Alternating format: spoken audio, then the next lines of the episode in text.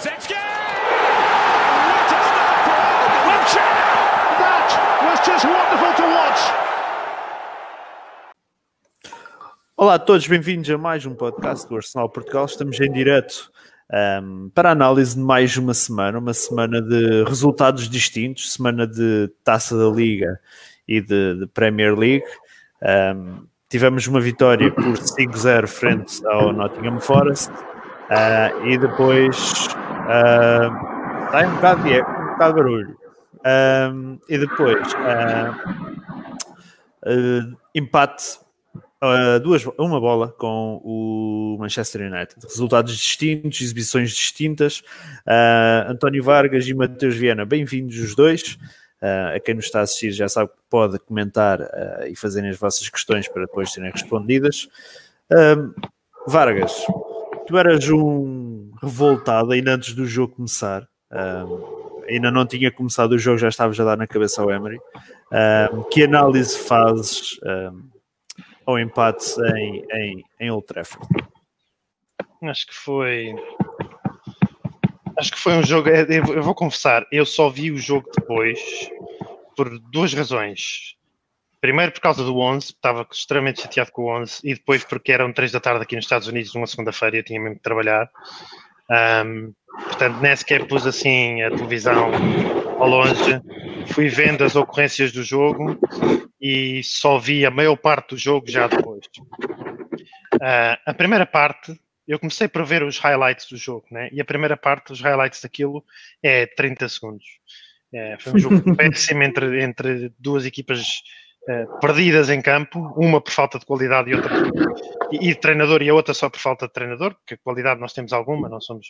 Um, e salvo erro, nas highlights, o primeiro, o primeiro lance que eles mostram é um remate do Manchester United aos 35 minutos.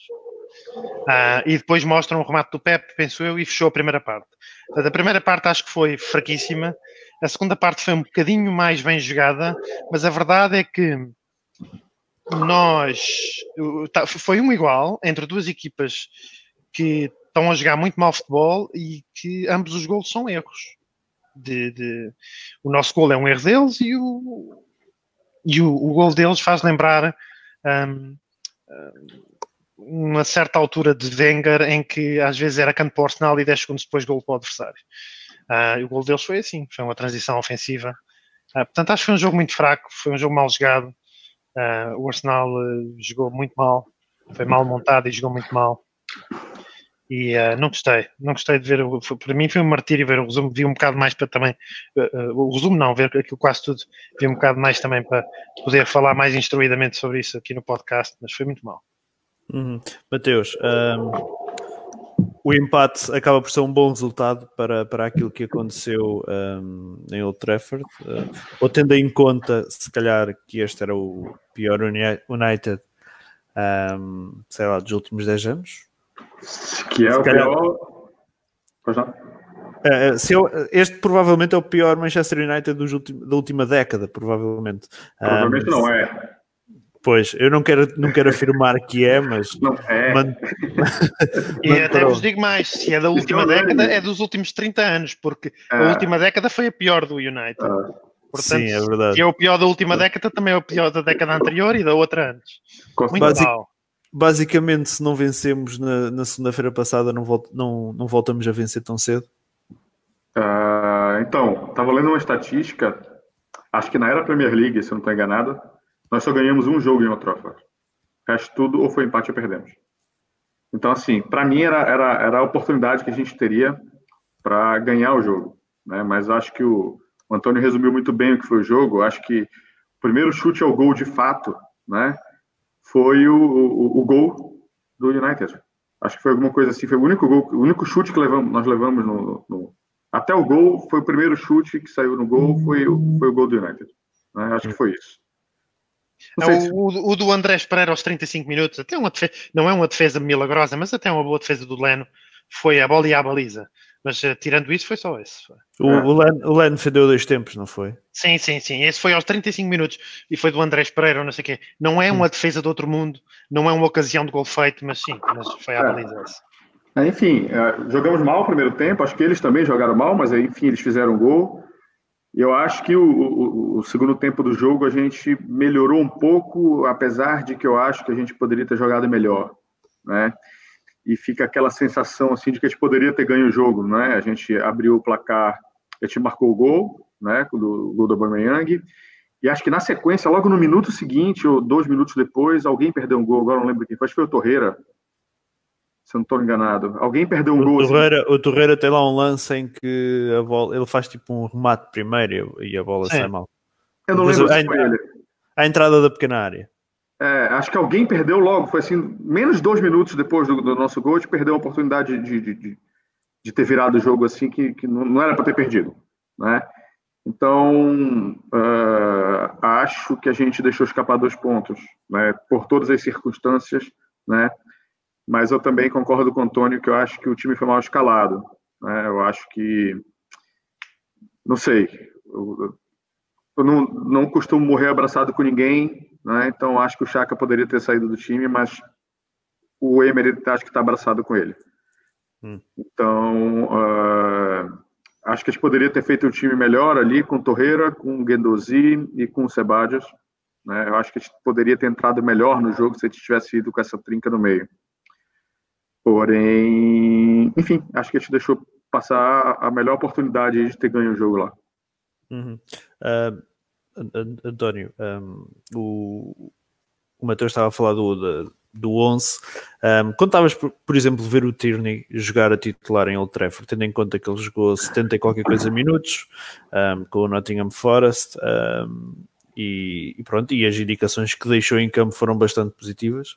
Um, não jogou pelo Sub-23 no, no sábado uh, anterior ao jogo. Tá, por exemplo, jogou o Bellerin pelo Sub-23, ficou logo claro que o Bellerin não ia ser opção para, para o Old Trafford, mas com um turn e não convocado para o Sub-23, um, deixava no ar uma possibilidade dele, dele, dele ir para o Old Trafford. Contava, mas eu, para ser sincero, eu tenho tanta coisa a criticar que a do Tierney todo barato. A gente não sabe se ele teve, se ele teve uma, uma recaída, se até faz parte do plano clínico dele depois do primeiro esforço, depois dos primeiros 70 minutos, ele no jogo seguinte não jogar e ser poupado para fazer um, um fortalecimento muscular. Eu essa vou dar de barato, até porque acho que o Kolasinac também não teve mal. Um, não foi por aí, acho que até defensivamente nós Quer dizer, o United também ofensivamente é zero, mas nós defensivamente até a coisa não correu muito mal. Mas não sei, vou dar de barato o Tierney dou de barato. Contava vê-lo, mas se calhar faz parte do plano uh, ele ter ficado fora. Hum. Uh, Mateus, querias ver já o Tierney contra, contra este United? Não, querer eu queria, mas acho que ele ainda não tem condições. É, é muito mais fácil jogar com, com, com o Nottingham Forest contra eles do que contra o United e o Trafford. Né? Não, tem, não, tem, não tem nem comparação. Né? É um jogo mais pesado, é um jogo mais. Né? Enfim, é comparar um time de Premier League com, sei lá, não sei nem que divisão essa porra joga. Mas, enfim, né? É, são jogos diferentes, no, tem que ir com calma. Ele, o Bellerin e o Holding, né?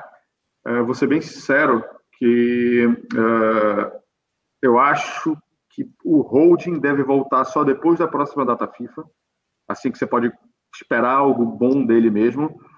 E eu, eu acho que o, os outros dois, os laterais, a gente deve é, jogar ele em jogos menores, né, menos que vão exigir menos deles. O, Emer, o, o Emery disse que o, que o Turney estava completamente apto para o jogo com, com o Liège amanhã. Jogos menores. Né? É um jogo, teoricamente, mais, mais simples, né? menos pegado do que um jogo de Premier League. Então, acredito que ambos a gente só deve esperar. Acho que depois da data FIFA.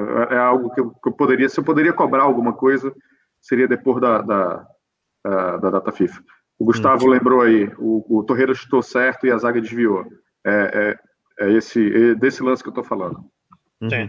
Uh, eu, eu contava epá, uh, que o Holding fosse titular já em Old Trafford.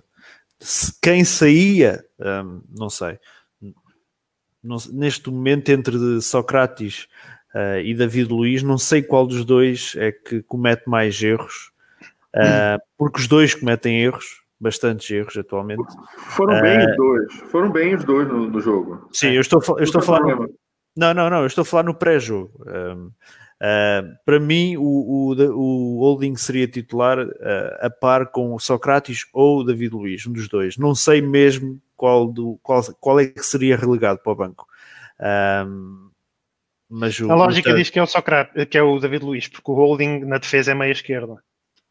O Holding normalmente faz Sim. a esquerda do centro. Sim, o Holding normalmente faz e a esquerda também. E o Luís também. Uh, a lógica será essa, mas não sei até que ponto o David Luiz ou o Holding não possa jogar no, no lado direito também. Eu não, eu não concordo contigo. Eu acho que Sócrates tem feito muito mais erros e muito mais graves que o David Luiz, mas também concordo ali com o Mateus. Não foi por aí. Lá no, no Old Trafford não foi por aí. O Manchester foi inofensivo, marcou um gol em transição. Ah, pode acontecer, mas não foi pela defesa, eles estiveram bem. Hum. Uh, Vargas, o, o, Emery acaba por ser o, o principal culpado uh, pela perda de pontos no United. Sim, sem dúvida. Porquê? porque escalou muito mal a equipa. Repara uma coisa, vamos lá ver. Uma pessoa ter um, uma má decisão é chato. Uma pessoa ter uma má decisão e bater no ceguinho, né? como se diz em Portugal, hum. fazer sempre a mesma coisa é a definição de loucura. Fazer sempre a mesma merda e esperar resultados diferentes é a definição de loucura. E ele, com o Tottenham, os primeiros 45 minutos, pôs três médios que não sabem atacar, não sabem construir. Certo? E o que é que ele fez com o United? Fez a mesma merda. E qual foi o resultado? Foi igual, claro que foi igual. Não é? E, já, e, e, tal já aconteceu também na, na temporada passada, em jogos. Oh, Lembro-me contra, lembro contra o West Ham estarmos a, a, a perder e não tínhamos uh, nenhuma opção de criatividade no banco. Era naquela altura que o Ozil não era convocado e, e não havia Ceballos. Uh, e lembro-me lembro de ir olharmos para o banco e perguntar quem é que vai entrar para, para, para transportar a bola e não, não havia ninguém. E para além disso, se tu souberes, vocês dois, ou alguém que esteja a ver este podcast, souber de um treinador, um só no mundo, que tenta, que tenta, adaptar um médio volante, eu, eu, digo que o Chaka é médio volante, eu acho que a posição do Chaka é médio centro com um trinco ao lado. É a melhor posição do Chaka é jogar num, num aparelho de centro com um trinco ao lado, um gajo que limpa a merda que ele faz, que ele faz muita merda. E ele depois também sabe construir, sabe fazer passos longos. Mas se tu me souberes de um gajo que adapta um médio centro a número 6 e que adapta o número 6 a número 10, um único no mundo neste momento tenta fazer essa merda, eu então aí se calhar penso o Emery é normal. Até lá, não acho que ele seja normal. Hum. Mateus, um, o Emery é o culpado por não, não, não termos conseguido vencer em, em Old Trafford? Sim, não. Sim, porque ele escalou mal. E não porque ele não entra, ele não entra em campo, né? Eu, eu, eu sempre defendi essa tecla de que quem é responsável é quem está quem, quem tá em campo jogando. Mas, ao mesmo tempo, é, se você não, não, não dá condições de escalar um time corretamente, né, isso influencia no resultado de quem está em campo. É meio paradoxo, mas é, é, é, é, bem por aí, assim. Mas eu, eu, acredito que ele tenha parcela também. Não sei se ele é, se ele integralmente tem parcela, tá? Mas é, é, é bem claro que ele entrou com o meio de campo, o Antônio falou, ele entrou com o meio de campo para não jogar, ele entrou com o meio de campo para destruir. Né? Ele estava muito mais preocupado em se defender, em não levar gol, do que construir jogadas. E aí isso indiretamente afeta o nosso poder ofensivo. Né? O, o, o Aubameyang não é um cara de criação, né? O PP não seria dele, mas enfim, se ele conseguir pegar uma, conseguir receber uma bola e sair carregando, alguns podem julgar como criação, mas assim, em linhas gerais do que aquilo, do que aquele que a gente entende, ele não é um cara de, de, de criação, né? E o Saka também não, né? Ou seja, ele estava com três caras basicamente de velocidade. Ele queria pegar o, o United no contra-ataque, era isso que ele queria fazer, né? Só que acho que aquela última bola, acho que ele apostou muito no Chaka para tentar dar aquela bola é, longa por trás da zaga e não saiu. Não, não, não foi bem. Né? E ele improvisou ali o, o, Torreira como um quarto cara no, no, ataque, assim, foi um negócio meio estranho, assim, sabe? Não, não era do Torreira para estar tá ali. Né? Se era para fazer isso, ele tinha que colocar o Ceballos no campo. Uhum. Só que acho que o medo dele de levar gol era maior que ele optou por, por, por improvisar o Torreira como um quarto cara ali de, na frente. Era isso, era isso que eu tinha para perguntar. O facto do Emery estar a lançar tanto jogador defensivo uh, no 11 pode ter alguma coisa a ver? Acham, vocês acham que pode ter alguma coisa a ver com, com as ausências que ainda temos na defesa? Acho que não. Acho que o, o assim, mais uma vez, falando especificadamente desse último, do, do, último jogo contra o United, não vi nenhum tipo de problema na lateral. Poderia ser melhor no auge do Bellerin e daquilo que te espera do Tierney, talvez, né? Mas dentro de todos esses jogos que, que aconteceram até agora, acho que os sete da Premier League e os das Copas, etc., acho que foram dez jogos mais ou menos no, na temporada, acho que foi a melhor apresentação dos nossos alas. Hum. Então, acho que, não, acho que não foi ali o problema, né? O problema é aquilo que a gente falou no outro, nas outras lives, né? Que basicamente o primeiro combate estava sendo dos centrais, estava sendo dos zagueiros, né? E ali a gente estava tendo problema. E acho que ele quis recompor a, a, a segunda linha de quatro melhor para evitar esse contato direto com nossos centrais. Só que aí a gente perdeu o dinamismo da saída da bola, né? A gente não conseguiu sair. Acho que foi isso que aconteceu. Uhum. Um, Vargas, o, o, o Matheus estava aqui a falar do, dos laterais, que se calhar foi aquele jogo que menos um, estiveram expostos, se assim podemos dizer. Uh, finalmente tivemos o Chambers uh, a titular em vez do Niles. Convenceu? Sim, para mim foi o melhor em campo.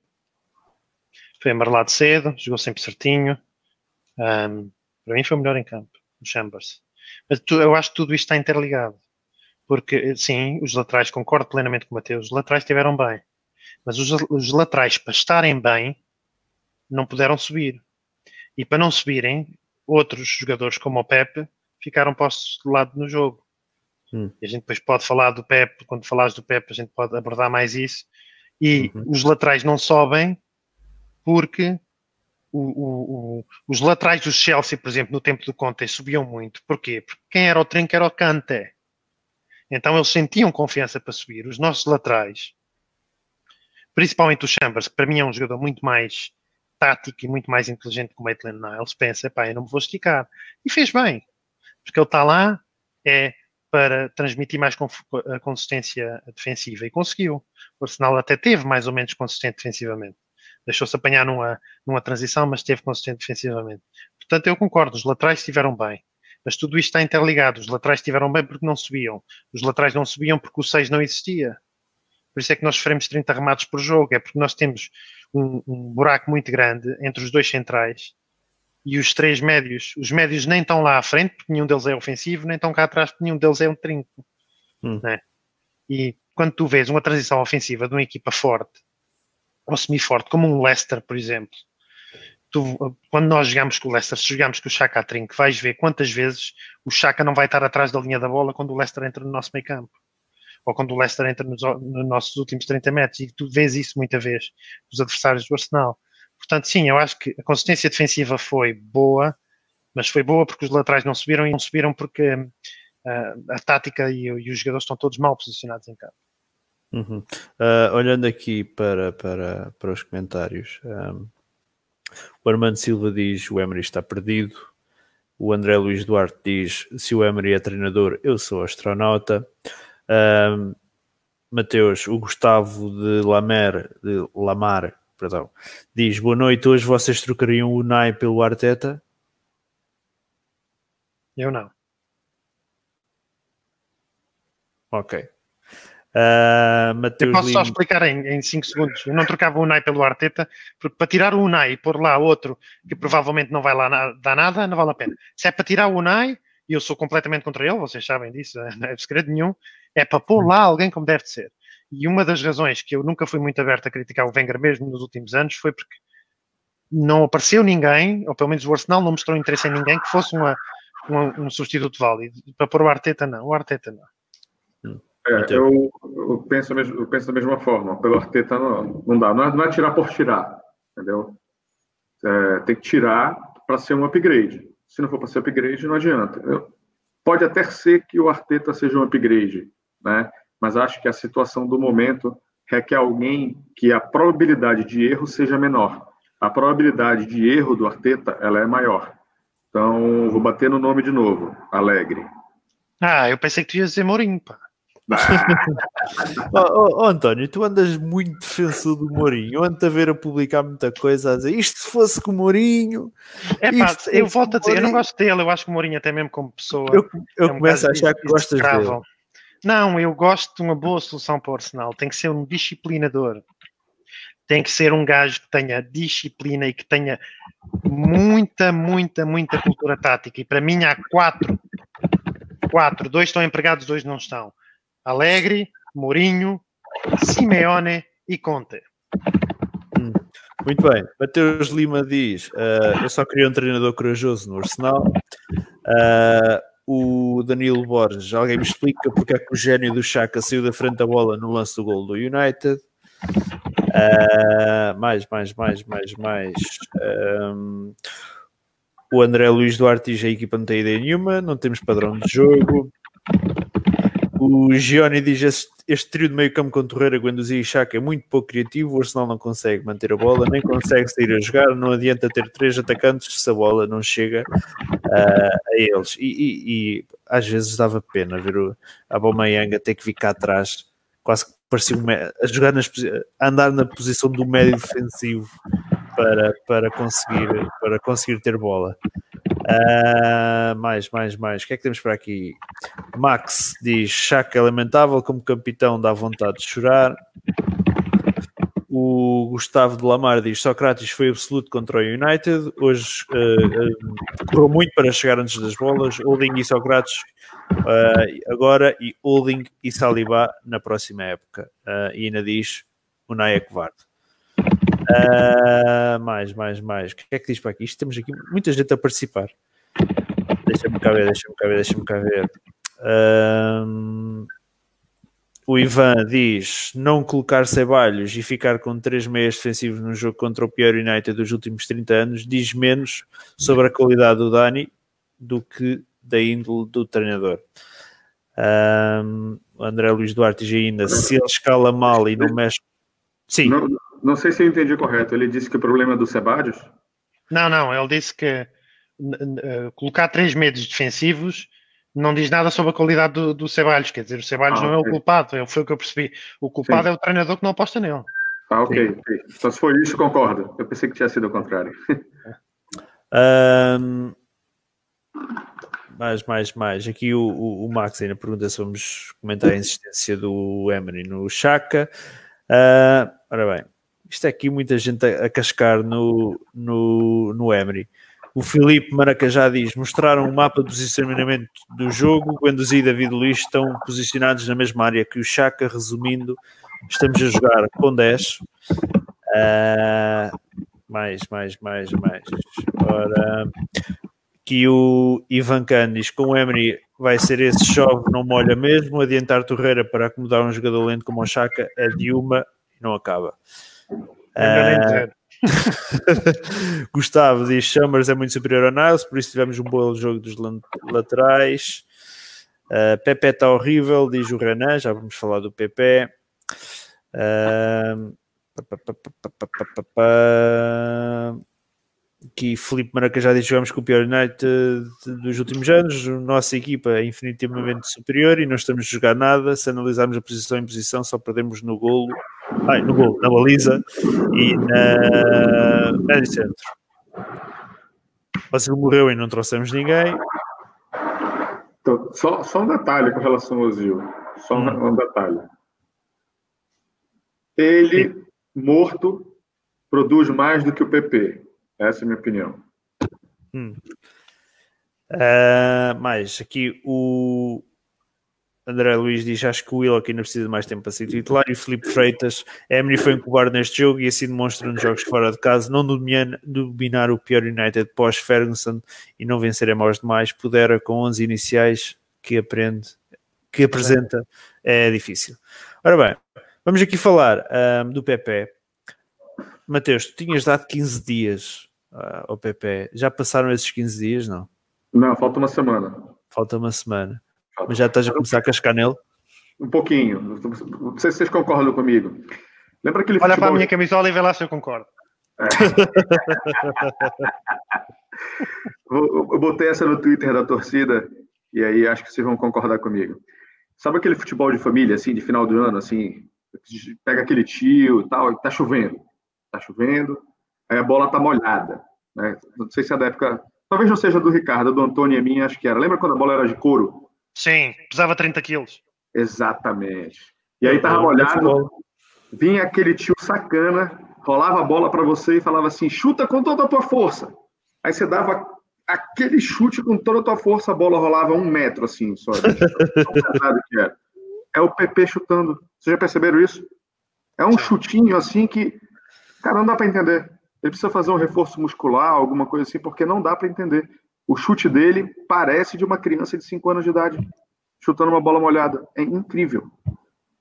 Isso eu ainda não estou cornetando ele, tá? Daqui hum. a uma semana, se ele não entrar no eixo, aí a corneta vai pegar para ele. As críticas, uh, uh, Vargas, as críticas ao PP são justas quando, quando existe esta clara falta de, uh, de criatividade no meio campo. As críticas ao PP são justas no aspecto de ele realmente não apresentar resultados. Mas reparem numa coisa, reparem numa coisa. Vocês olham para o Liverpool, por exemplo, e o Liverpool tem na frente o Salah, o Mané e o Firmino. E se tu contares assim um Liverpool, sei lá, nem vou ser muito amigo, um Everton-Liverpool, um jogo assim, o Liverpool é claramente favorito, mas que não vai, não vai passar 90% do, do tempo na, na, no meio campo adversário. Os avançados do Liverpool têm situações de 3, três atacantes para 5 defesas, 3 para 4, 3 para 3, 1 para 1, 7, 8, 9, 10 vezes por jogo. O Pep contra o Manchester United teve 0 o Arsenal contra o Manchester United teve uma, que foi do Saka, um para um com o Lindelof. Isto, com isto quer dizer o quê? O Arsenal deve ser, hoje, a pior equipa em transição ofensiva uh, na Premier League. Vocês sabem quando um carro chega à, à box da Fórmula 1 e contam os segundos que eles demoram a fazer. Se tu contares os segundos que o Arsenal demora a, transi, a, transi, a, fazer a transição de defesa-ataque para apanhar para não ficar em situações de 3 para 7, 3 para 8, foi o que nós vimos. E eu, por acaso, como vi o jogo em diferido, né? Tive a ocasião de ver, houve, houve, ali umas 7, 8, 10, 12 vezes em que o Pep tinha a bola e como o Chambers não subia, o David James, penso que era o David James, estava lá. E depois estava o defesa esquerdo, estava o central que encostava, encostava o, o McTominay, o Pogba. Ele, estava, ele tinha entre ele e a baliza 7 ou 8, 9 jogadores, às vezes até do, do United. Eu acho que o Pep não tem mostrado resultados, nem vai mostrar enquanto o Arsenal não puser uh, jogadores que permitam ter uma, uma transição ofensiva forte, que em casa seria, por exemplo, o Endozi, o Endozi já joga, né? Mas com certeza o Ceballos ou o Ozil, uh, jogadores que conseguem fazer um passe e apanhar a, a, a defesa do, do, do, e o meio campo do, do adversário em contrapé e, e, fazer a transição uh, forte. O Arsenal não tem isso. O Arsenal teve um lance de um para um. Lance de um um. Foi o saque. Se tivesse sido o Pepe, a gente não sei se é gol, se não era gol, não sei, mas o Pepe não teve nenhum. O Aubameyang teve quantos? Zero. Houve um erro, ele teve a bola, ficou isolado, marcou o gol. É isso que ele faz e faz muito bem. Mas também não teve, não foi só o Pepe. O Aubameyang fez um gol e depois não tocou mais na bola, como o Pepe. Não tocou. Porque nós não sabemos fazer transição ofensiva. E não sabemos porque não temos um trinco de jeito, porque não temos um médio criativo, porque não temos eh, processos nenhums. Uh, portanto, eu, é isto que eu queria dizer em relação ao Pepe. Não, não apresenta resultados, mas enquanto aquilo não mudar, não, não vai ser fácil. E quando, quando, quando o pessoal diz que ele custou 80 milhões, tem que, tem que apresentar resultados. Uh, não Só tem um algo... gajo que custa 300 milhões e tem 5 gajos entre ele e a baliza, há dois até, pronto. E ele passa pelos 5, é o Ronaldo e o Messi se meteres 5 gajos entre qualquer gajo que custa 80 milhões no mercado, metes 5 gajos, o defesa esquerdo, o, defesa esquerdo, o médio esquerdo, o trinco a fechar, o central a apertar, entre ele e a baliza, ele não faz golo, ele não faz nada de jeito. Hum. Ele, o Dybala, podes dizer quem quiseres. Não, o Messi passa pelos 5 de vez em quando. E o Ronaldo também. Os outros não fazem nada. Não não, o Neymar também faz de vez em quando. O Neymar, é verdade. Sim, o Neymar também faz. Ok. Muito bem. Claro que eu não gosto do Neymar, só, uma, só por uma questão de, de justiça. Né? Sim, é verdade. É verdade. Mateus, Aubameyang, 17 golos em 17 jogos, nos últimos 17 jogos. Um, para a Premier. É caso para perguntar se em Aubameyang seríamos uma equipa do meio da tabela? De meio, tá, é meio forte falar de meio, assim, mas assim é inegável a importância dele, né? É, é porque assim é, é, é, é no campo da suposição, né? Porque assim é, é normal que o nosso ataque de certa forma sempre o procure, né? Ele, ele é o goleador do time. Então, se ele não tivesse lá, talvez ele estivesse procurando outras pessoas, né? Que também talvez pudessem fazer os gols que ele marcou, talvez não todos, né? Mas, enfim. Mas é inegável a importância dele. Inegável, inegável. Um cara bom. E, e é uma coisa que é legal, assim. Acho que nunca aconteceu isso. De estar ele numa fase ruim e o Lacazette numa fase ruim. Eu quero ver quando isso acontecer. Como é que a gente vai, como é que a gente vai reagir? Sempre teve assim, ou os dois numa fase boa, né? Ou alternava, um estava bem, outro mal e, e enfim, né? mas nunca os dois ao mesmo tempo. Mas de meio de tabela acho que é, é forte afirmar isso. Mas com certeza estaremos pior, não sei o quanto pior, mas estaremos pior. António, consegues quantificar o quanto pior seríamos sem, sem, sem Aubameyang? Não, estaríamos completamente arredados da luta pelo top 4, mas vai sétimo, oitavo, talvez. É difícil quantificar. Porque sem Aubameyang, quem é que lá estaria? Se fosse o Lacazette? Sim, é difícil, é difícil quantificar. Uh, são os Cs, esses Cs são, muito, são super tramados, porque sem Aubameyang a gente não ia jogar com 10, íamos jogar com outro jogador lá. Não é tão bom, aliás, eu acho que o Aubameyang, continuo a dizer isto, é o melhor número 9, da, o melhor goleador da Premier League para mim. Um, e um dos melhores do mundo. Um, portanto, mas não sei, meio da tabela talvez não. Eu sei uma coisa, sem Emery, uh, até o Liverpool se assustava. uh, Mateus, é cada vez mais claro que que o Emery não, não quer o Ozil e agora pegando aqui no assunto Ozil deixa, deixa o, o Ceballos no banco o Ozil nem convocado é o Ozil só faz um jogo esta temporada contra o Watford acaba por ser se calhar dos melhores uh, no período em que esteve em campo não digo que foi o melhor mas foi, foi dos melhores uh, depois não é convocado para Frankfurt porque supostamente tem que descansar depois nem sei se ele foi convocado ou não no jogo com o ele jogou com o Nottingham Forest com Aston Villa. Pois, jogou com o Nottingham Forest, mas... Saiu puto vamos, vida, vamos, né? vamos, vamos, vamos, ser, vamos ser realistas. Ele não ficou a descansar para o Nottingham Forest. Achas que um, está cada vez mais afastada a relação entre Emery e Ozil? Então, pode, pode, isso, é uma, isso é uma possibilidade, tá? Outra é que pode estar acontecendo alguma coisa que a gente não sabe. Ele pode estar lesionado, aquela velha lesão na costa que ele tem, e aí ele não aguenta mais ficar fazendo dois jogos por semana. Pode, hum. ser, algum, pode ser alguma coisa nesse sentido. Né? Ele pode estar com algum problema psicológico, alguma coisa que não. Sei lá, tipo, exemplo, tá? Sei lá, morreu a sobrinha dele. E aí ele não tá bem. Sabe? Coisas desse nível. Pode acontecer, ou sei lá, a, a mulher, ele pegou a mulher dele com outro, outra pessoa. Não sei. Né? é muito difícil a gente saber, são coisas que abalam, de fato, não necessariamente o exemplo que eu dei, né? mas psicologicamente ele pode não, pode não estar tá bem. E aí coloca para o lado, pode ser a situação que você está falando, azedou a relação dele com Emery, né?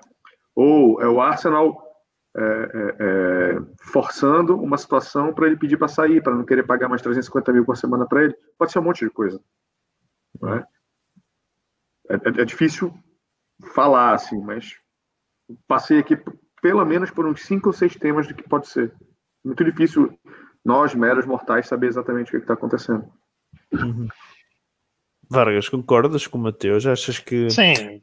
pode haver alguma coisa por trás? Pode, mas tendo em conta que o Emery mente sobre o assunto, acho que o Emery disse que ele ficou para descansar para um jogo e depois nesse jogo ele não jogou. O Emery disse que falou com ele no início da pré-época, que ele estava a treinar muito bem e que ele ia ser um jogador importante. Ele jogou dois jogos em 12 ou 10 ou quantos nós fizemos. Uh, ele jogou com o Nottingham Forest, saiu com cara de quem ia dar uma chapada no Emery. Pois é, mas bora, bora olhar pelo negócio também, Antônio. É, você imagina o Arsenal chegando e falando assim: não quero mais o Ozil, ele está no mercado. Se ele fizer isso, ele desvaloriza o ativo dele, que é o jogador. Ele não vai conseguir pegar o preço que ele quer. Então, ele, ele não pode falar isso, apesar de que em algumas situações ele falou, tudo bem, exemplo, bora pegar algumas. Mustafi. Né? Só que o Mustafi não, não, não, é um jogador que. É, é, um jogador que a gente consegue pagar. Né? Não é tão caro assim como é o Ozil. A gente não pode escancarar o mundo e dizer assim: olha, eu não quero mais o Ozil, pelo amor de Deus, tire ele daqui. Né? Então, tem esse lado também. Eu jamais esperaria ele dizer o seguinte: não, o Ozil está treinando mal, ele não vai jogar. Eu, eu, eu, eu, não vejo o Arsenal fazendo isso. assim E acho que ele já teve oportunidade de conversar em outros momentos. É, eu, de certa forma, conheço um pouquinho como é que a mídia do Arsenal funciona. Eles jamais fariam isso. Mesmo que isso fosse Sim, mas verdade. ele podia dizer que não, não fala de jogadores em específico e ele respondeu especificamente dizendo o Ozil não veio à Alemanha porque ficou para descansar, para jogar no próximo jogo. Parece que está a gozar o prato, né? Ele disse especificamente, o Ozil vai jogar no próximo jogo, ficou a descansar para o jogo do Vila, penso eu. O Ozil ficou para descansar para o Vila. Ele Foi disse, ele, lembra disso? Chegou ao Vila, o Ozil não fez um único minuto. Eu cada vez, e sabes que são rumores e os rumores valem o que valem, mas eu cada vez acho mais que o Ozil, como um dos capitães, confrontou o Emery no fim da época passada. E também, se calhar, confrontou, porque a época passada para o Ozil também foi muito de, de, de joga, não joga, joga, não joga. E deve ter confrontado o Emery. E o Emery fez, epá, há outros jogadores, o Lucas Moura, que jogava no PSG, se lhe perguntarem sobre o Emery, ele fica durante um quarto de hora a dizer a geneira, a, dizer a, a, a, dizer palavras feias, porque também não gosta nada do Emery. Agora, também havia uns jogadores que não gostavam do Mourinho e de outros, não, não sei. O que eu sei é que está a ser muito injusto para o Ozil. E para nós também, porque o Ozil é o nosso melhor organizador de jogo. O Ozil é, de longe, o melhor organizador de jogo do Arsenal. O Ceballos é muito bom, mas o Ozil é de longe o melhor. E nós não, não sabemos organizar jogo, é estar de fora. É, mas, mas por, por, outro lado, a gente, é, os problemas defensivos que a gente tem, é que jogar com o Ozil é basicamente jogar com um a menos defendendo. Né? Então, é, tem, tem esse lado também que, que, que a gente precisa entender o Emery. Mas é, não há nenhum pingo de dúvida que ele poderia estar sendo melhor aproveitado. Né? Se ele seria. Se ele seria. Também não defende. Há jogadores, há dois, três jogadores que podem estar assim meio aliviados dessa função. Um, ou não, não a fazer tão tanto. Tão fortemente, sim. Hum. Aqui o Felipe diz o problema do Ozil Fortnite, seu a atualização de temporada. um, o Gustavo diz o Ozil é muito caro para ser jogador de taças. Uh, e que mais é que temos para aqui? Deixa-me cá ver. Deixa-me cá ver, deixa-me cá ver, deixa-me cá ver que isto tem para aqui. Hoje está muita gente a comentar. Uh, para acomodar, o Ivan diz: para acomodar o Chaco, o treinador Anteu Torreira, e sem criação ele matou os seus pontas. Para mim, isso é admissão por justa causa. Uh, o Lucas diz: já falei em outras lives que quando a coisa apertar para o Unai, ele vai usar o Asilo, igual a fez na temporada passada. Acreditam Exatamente. que se, se o Unai se sentir apertado, ele acaba por lançar Exatamente. o Asilo. Exatamente. Exatamente. Hum. Para ter um bode expiatório. Não é só o Ozil, repara. Isto também, novamente, são rumores. Dizem que o Unai, o Unai Emery acredita no número 6 com 1,85m, 1,90m. E quis comprar nos 11. Mas o, talvez pelo preço que o Sevilha pediu, whatever, não aconteceu. Certo? E hum. então, dizem, dizem, quer dizer, não dizem, ninguém diz isso, mas tu olhas para a altura do Chaka e o Chaka a jogar a número 6, uma das explicações é porque o Unai acha que deve estar lá um gajo alto a jogar a 6 e não funciona, ele continua a teimar no mesmo. Ele é teimoso. Hum. E isso é mau. Me tira só uma dúvida: o que é jogar a 6? Médio defensivo. É, médio defensivo. Ah, ok, obrigado. Uh, mais. Um, o, Diogo, o Diego diz: uh, será que adquirimos uma mentalidade perdedora? Até mesmo a torcida diz que já algo, algo já vai dar errado acreditam que os adeptos já entram desmotivados para, para, para os jogos, tal como por exemplo o Vargas, um, que decidiu não ver o jogo em direto. Mateus, achas que existe isso começa a acontecer? Se a gente já pensa entrando em ficar entre os quatro primeiros para ganhar a Champions League, para ir para a Champions League, Eu acho que isso já é um aceite de, de derrota.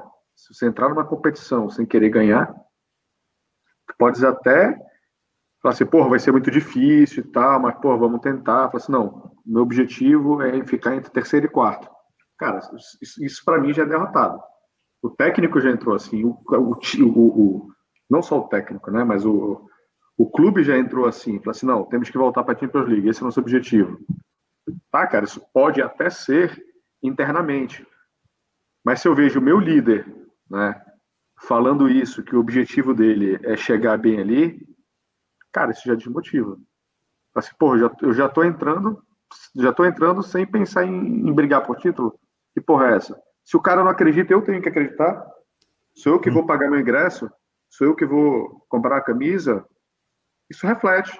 Eu tenho amigos no Brasil que deve ter uns 5 ou 6 anos que eles não compram uma camisa, uma camisola nova do Arsenal. Não compram. Né? Por, essa, por, essa, por essas razões que eu acabei de citar. Né? Eu, eu, por muitos anos, comprava as três. Passei a comprar duas, comprei uma, não comprei nenhuma ainda. Né? Então, isso reflete né, não só dentro de campo, porque isso também deve, deve, deve chegar para o jogador. Imagina o Aubameyang voando. Chega o Real Madrid, o que, que vai acontecer? Leva. Pronto, perdemos nosso, nosso atacante. Por quê? Porque o cara já entra desmotivado. Fala assim, porra, já vou entrar aqui para não brigar para nada. O jogador quer ganhar. Né? O que fica para a história não são 17 gols que ele fez, é o troféu que ele levantou. Né? Isso é importante para o jogador. Então, claro, o dinheiro é importante, o dinheiro é importante, ele ganha um puta de um salário. Mas a parte de, chega um momento que esses caras, na hora de fazer a, planilha financeira dele lá, ele fala assim: hum, até a próxima geração da minha família já tenho dinheiro. Assim, pô, foda-se, daqui a próxima geração já morri, então meus, meus netos que, tra que, que trabalhem, se quiserem ganhar dinheiro. O cara pode pensar assim, fala assim, eu vou querer ganhar alguma coisa, eu quero ganhar uma Champions League, eu quero ganhar alguma coisa para deixar meu nome marcado. Isso é importante, né? E aí, a partir do momento que você abertamente fala que isso não é um objetivo, que o objetivo é voltar para a Champions League, tu pode, tu já automaticamente desmotiva esses atletas de ponta. Né? Para o Chambers, talvez seja do caralho participar de uma Champions League. Para o Aubameyang, não. Talvez para o Aubameyang seja melhor ganhar alguma coisa. Esses jogadores world class, poucos contados no dedo que a gente tem, né? para eles é importante ganhar. Né? E, e claramente chegar e dizer que nós não estamos brigando brocha um cara desse e brocha a torcida. Nós já falamos aqui até porque uh, este, esta quantidade de erros, e, e, e, foi o próprio Alba que disse isso, uh, que nós andávamos a dar, uh, a mandar golos fora, a dar golos aos adversários. Um, já falámos disso aqui, até que ponto isso poderá também não desmotivar, por exemplo, o próprio Aubameyang, né? marca que se farta e depois olha, olha para trás e vê os erros todos que acontecem e, e todo o trabalho deitado fora. Também pode, pode acontecer uh, um pouco isso. Aqui o André Luiz diz, apesar de ainda, ser, ainda precisar mais tempo de adaptação, o PP tem que mostrar mais, até porque foram 72 uh, milhões. O Gustavo diz que tem uma camisola igual a do António, cada vez que vê um jogo do Pepe dá vontade de pôr fogo. Um, só uma, só uma colocação ainda no, no, que, você, no que você falou, Ricardo. Hum. É, uma coisa é você errar, porque o errar faz parte. Faz parte. Só erra quem está jogando. Né? E isso faz parte. Tudo bem que está errando além do que deveria. Né? No entanto, você externar o fracasso, né? externar que você não está disputando as coisas, é mentalidade pequena. E para esses caras, para um Aubameyang, para um Lacazette. Mas o Emery, o Emery foi, disse isso no início da temporada. Ele está errado, é exatamente isso que eu estou querendo falar. Ele, ele já coloca para baixo essas, as pessoas que têm ambições. Ele já começa errado. Ele pode falar isso, sei lá, na 25 rodada, quando ele tiver 15 pontos atrás do Liverpool. Aí ele pode jogar a toalha dele. Ele já entrar derrotado no início da temporada, ele desmotiva todo mundo. E, e, nem é só na temporada, porque repara no coisa. O, o Aubameyang falou a seguir ao jogo do Watford. E porquê que o Aubameyang falou? Porque o nosso capitão, Granit Xhaka, veio dizer a seguir ao jogo do Watford que foi um ponto ganho. Um bom ponto. ganho. O Saka, mas o Saka eu não o culpo, porque ele é um miúdo. A seguir ao jogo do United, no Twitter, o tweet dele dá a entender que é um ponto ganho. E isto não é a mentalidade do miúdo, é a mentalidade do balneário. Porque o miúdo está lá, o miúdo ouve o que os séniores dizem e passa isso cá para fora. O United, vocês não tenham dúvidas, o United está completamente fora da luta pelo top 4. Qualquer clube completamente fora da luta pelo top 4, nós temos que ganhar em casa e fora. Eu sei que não vai acontecer a todos, mas temos que ganhar e quando acaba o jogo, se não ganhamos, temos de dizer desculpa aí, para a próxima vai ser melhor, foram dois pontos perdidos. Isso é que tem que ser a mentalidade do Arsenal. Eu também concordo com o Mateus, a nível geral, nós devemos dizer, é uma competição, nós somos o Arsenal, queremos ganhá-la. Mas também não é assim de todo descabido dizer há um fosso enorme entre Manchester City, Liverpool e os outros, nós vamos trabalhar o máximo para reduzir esse fosso ao mínimo. E se isso significar a 10 jornadas do fim nós estássemos, se estivéssemos a, a, a, uma distância de pontos que permitisse sonhar com alguma coisa, nós lutamos até ao fim. Eu ainda percebo esse discurso. Agora, empatar no Watford, empatar no United e dizer que é um ponto de ganho, isso é mentalidade de clube pequeno. E é a mentalidade que está no balneário, porque nós somos treinados por um gajo que passou a maior parte do tempo no Sevilha e no Valência. E quando esteve no PSG não era preciso treinar grande coisa, que o PSG as provas internas ganha sem treinador. Hum. Pois é, mas quando ele foi testado, de fato, ele falhou. Ele conseguiu perder para o Barcelona tendo ganho o primeiro jogo de 4 a 0. Pois foi, 4 a 0 e depois, se bem que há ali um penalti do Soares, não, eu lembro desse jogo, sim. Foi um jogo meio manhoso no Camp Nou, mas ele perdeu, é verdade. Foi estranho, foi estranho. Deram, a, a, a, arbitragem deu uma ajuda em tanta para o Barcelona. Sim. Ainda assim, ainda assim, não tinha como, não era um jogo para acontecer o que aconteceu. Olha, contra, contra ti fala agora. O Mourinho, quando conseguiu uma vantagem de um gol pelo Inter com o Barcelona, e um gol, não eram cinco gols. Eu lembro. Ele trancou-se de tal maneira que aquilo deve. O tempo útil de jogo foi para aí cinco minutos. É, é do lateral esquerdo. De lateral esquerdo, exatamente. É. Exatamente. Ele trancou aquela merda de tal maneira que o tempo útil de jogo, aquilo, aquilo parecia futebol americano. O tempo útil foi para aí cinco minutos. E ele passou. O Emery tinha uma vantagem de quatro gols e com penalti duvidoso ou sem penalti duvidoso, ele não passou. Mas não dá ideia, não dá ideia, senão vamos pedir o Mourinho no Arsenal. o treinador do Barcelona também perdeu uma vantagem grande o ano passado com o Liverpool. Um treinador de jeito não tinha perdido aquela vantagem, também por 3 ou por 4, ou o que é. Também foi, o, Valverde, foi, né? Valverde. Sim, foi um, jogo, foi um jogo muito atípico do, do Barcelona esse contra o Liverpool. Parecia que estavam completamente desconcentrados, entraram completamente desconcentrados para o jogo. Era erros atrás de erros, esse do Barcelona. Uh, o André Luiz diz que o Torreira é o nosso melhor volante uh, que nós temos, não pode ser reserva dessa equipa. Um, e o António diz: Acredito que o problema é o Unai não ver os próprios erros e insistir neles. Tantos vídeos que eles assistem, tantas análises para a semana após semanas, continuar sempre um, com o mesmo erro. Uh, Mateus, Mart Martinelli, pode ser mais aproveitado? Pergunta ao Renan. Pode. Eu, eu acho que o Martinelli é, é, é titular amanhã, viu? É capaz. Eu acho que vão botar o Aubameyang para descansar. Se ali até os 70 a gente não estiver ganhando, aí o Aubameyang vem para o jogo. Mas acho que o Martinelli amanhã deve Sim. jogar. Até porque ele fez um jogaço. Jogou bem. Aliás, Sim. eu quase morri no Twitter da torcida, acho que o Ricardo viu, porque eu elogiei no jogo do, do, do, do Forest o Chambers e o Holding né? Porque, assim, no meu entendimento, o cara que fez um brace no jogo, já o, o que ele fez, não já fala por ele. Não preciso dizer, né? Eu elogiei o Chambers porque eu acho que, num, eu acho que o Chambers nunca eh, recebeu elogio na vida dele, né? E queimei minha língua, porque em várias, várias lives aqui te discutindo, acho que inclusive com o próprio Antônio. Falei, não, o Chambers é um inútil, o Chambers não presta pra porra nenhuma, vende. Reconheço jogou pra cacete, jogou bem, tava merecendo, né? E eu achei que ele deveria, é, é, de certa forma, receber um elogio. Nossa, vieram questionar que eu, só, que eu não, não elogiei ele porque ele é brasileiro, se eu tinha algum problema porque ele é brasileiro. Enfim, a mim, cara. A mim pergunta muitas vezes se eu tenho algum problema com os jogadores portugueses, portanto, não estás sozinho nesta luta. Mas, é, mas enfim, enfim, toca o barco. Faz essa pergunta.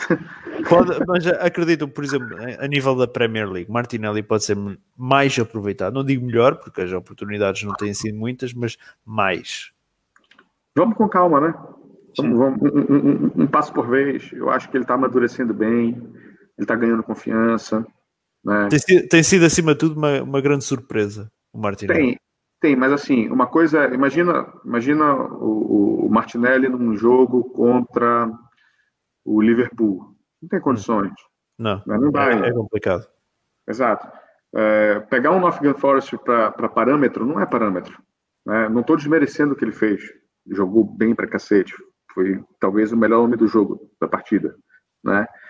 Mas há uma discrepância muito grande, uma diferença muito grande de nível de aniversário seja qualquer um da Premier League contra o Nottingham Forest. Tem diferença, né? Então tem que ser com calma. Hum. Um, aqui o André diz: o problema não é uh, perder ou empatar, é a equipa não demonstrar melhorias. E o arsenalista diz que o arsenalista da Bahia diz que o Naemri não tem esquema de jogo, a equipa um, por muitas vezes parece um bando em campo e o Emery parece perdido nas suas ideias. E o António refere aqui, deduzo que este se calhar é o 11, o melhor 11 do, do Arsenal. 4-2-3-1 com Len, Chambers, Holding, Luís Terni, Torreira, Chaco, Azil, Pepe, Alba e Martinelli. Falta aqui o Lacazette, meu cara. Deve ser o 11 para amanhã. Deve ser o 11 para amanhã. Para amanhã? Este 11? Isso era doido. Era doido lançar este 11 para amanhã. Digo eu, digo eu. Um, António, concordas quando os adeptos começam-se a queixar que é aborrecido ver o Arsenal? Começa a ser aborrecido ver o Arsenal. Concordo, porque a não ser que tu tenhas especial prazer em ver os outros marcar gols ou, ou rematar a baliza, é extremamente aborrecido. Eu gostava só de acrescentar uma coisa. Eu, hoje, dia 10, 2, as datas ao contrário, 2 de outubro de 2019, estou aqui a dizer o Torreira, no fim da época, vai entregar um transfer request. Vai pedir para sair. E eu acho que aquela confusão do sai não sai no último verão, ou foi porque ele já sabia o que estava aí, o que estava para vir aí, ou foi porque o Emer lhe disse que ele não ia ter as oportunidades que ele queria porque ele é muito baixo, ou whatever.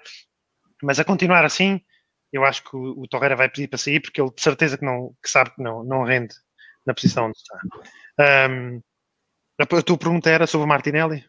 Não, sobre se os adeptos começam a achar que. Ah, sobre o Martinelli.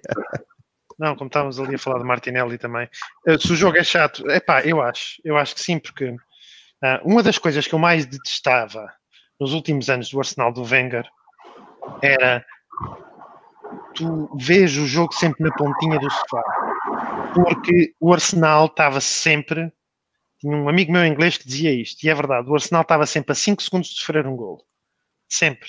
Ou por um erro, ou por isto, ou por aquilo. O Arsenal estava sempre. Tu podias estar.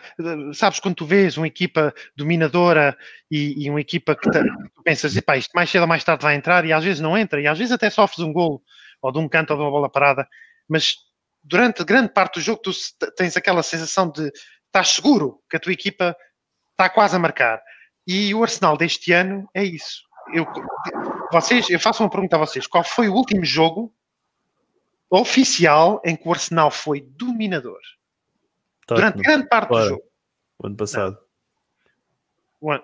Este ano acho que não foi, porque a segunda ah, parte fomos. Não, não, não, estou a dizer o ano passado, o ano passado. Ah, o Nottingham Forest. Mas enfim, eu entendi o Ah, sim, mas isso não conta. Ah, sim. Eu entendi ah, Premier, Premier, Premier. Isso não conta. Ah, é. acho que o Nottingham Forest não deu um chute a gol, mas enfim, eu entendi, eu entendi a, a, a, colocação. Sim, o Nottingham Forest foi, foi com as reservas, e eu disse isto, eu, eu gosto mais do 11 do Nottingham Forest, porque estava o Torreira a 6, do que os 11 verdadeiros dele. Ele, o 11 do Nottingham Forest foi, epá, o Chaka vai descansar, mete o Torreira no lugar certo. Eles deram dois remates à baliza. É? Mas estava hum. o Torreira a trinco. Mas pronto, mas mesmo assim o Forest também é uma equipa muito mais fraca, portanto sim, são comparações difíceis um jogo da Liga em que nós tenhamos dominado grande parte do tempo do jogo. Eu não me lembro. Esta época, nenhum. Zero. Basta-me tentar lembrar de algum que me tenha assim ficado na memória que dominámos. Tivemos duas Ah, segundas partes contra o Tottenham, contra o Burnley. Eu do Burnley estava no estádio. Foi uma boa segunda parte, não foi um domínio avassalador. Foi uma boa segunda parte. E a primeira Não. parte foi muito má. Foi, marcámos um gol, sofremos outro. E a primeira parte com o Tottenham só deu Tottenham. Portanto, eu, eu, ah, quando os meus colegas me perguntam ahm, quando o Arsenal vai jogar e me perguntam que aposta é que devem fazer, a mim, o que eu digo sempre é pá, pelo menos nos golos mais um e meio. O Arsenal sofre sempre.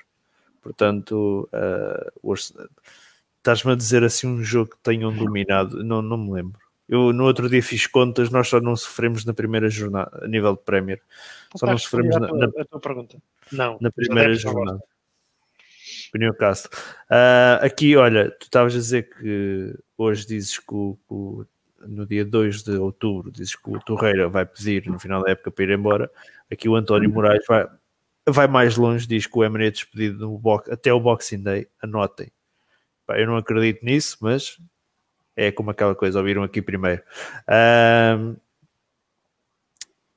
Mateus, o que é que, que o Caio pergunta? O que é que acham do treinador do Red Bull Salzburg e do Leipzig como substitutos do, do, do Emery? Porra, essa pergunta não é pra mim, na boa. Vou te dizer porque eu mal eu vejo jogos do Arsenal, basicamente. Então, eu não acompanho pra falar. É difícil eu emitir alguma opinião nesse sentido. Mas, António, O Red Bull é super mega dominador em jogos em casa, em casa da liga deles. Em jogos, qualquer jogo em casa ou fora, domina por completo a liga deles, ahm, que é uma liga fraca, né? A Áustria. Ahm, e ainda hoje, pelos vistos, fez um bom jogo em Liverpool. Ahm, empatou, não foi? não estou, perdeu 4 a 3, acho eu. Ah, eu vi estava Teve, 3-3. teve a perder 3-0 e chegou a 3 igual, etc. Portanto, não sei. Eu acho que o Arsenal neste momento precisa de um treinador de créditos firmados, mesmo que eventualmente seja um treinador que as pessoas pensem que pode estar fora de prazo, como o Mourinho, ou até, não sei, o Alegre, um, se é considerado assim ou não, mas e precisa de um treinador disciplinador. Aquele treinador de ataque, aquele treinador. uh, não, não sei. Portanto, acho que podem ser bons treinadores, mas talvez não seja a minha aposta.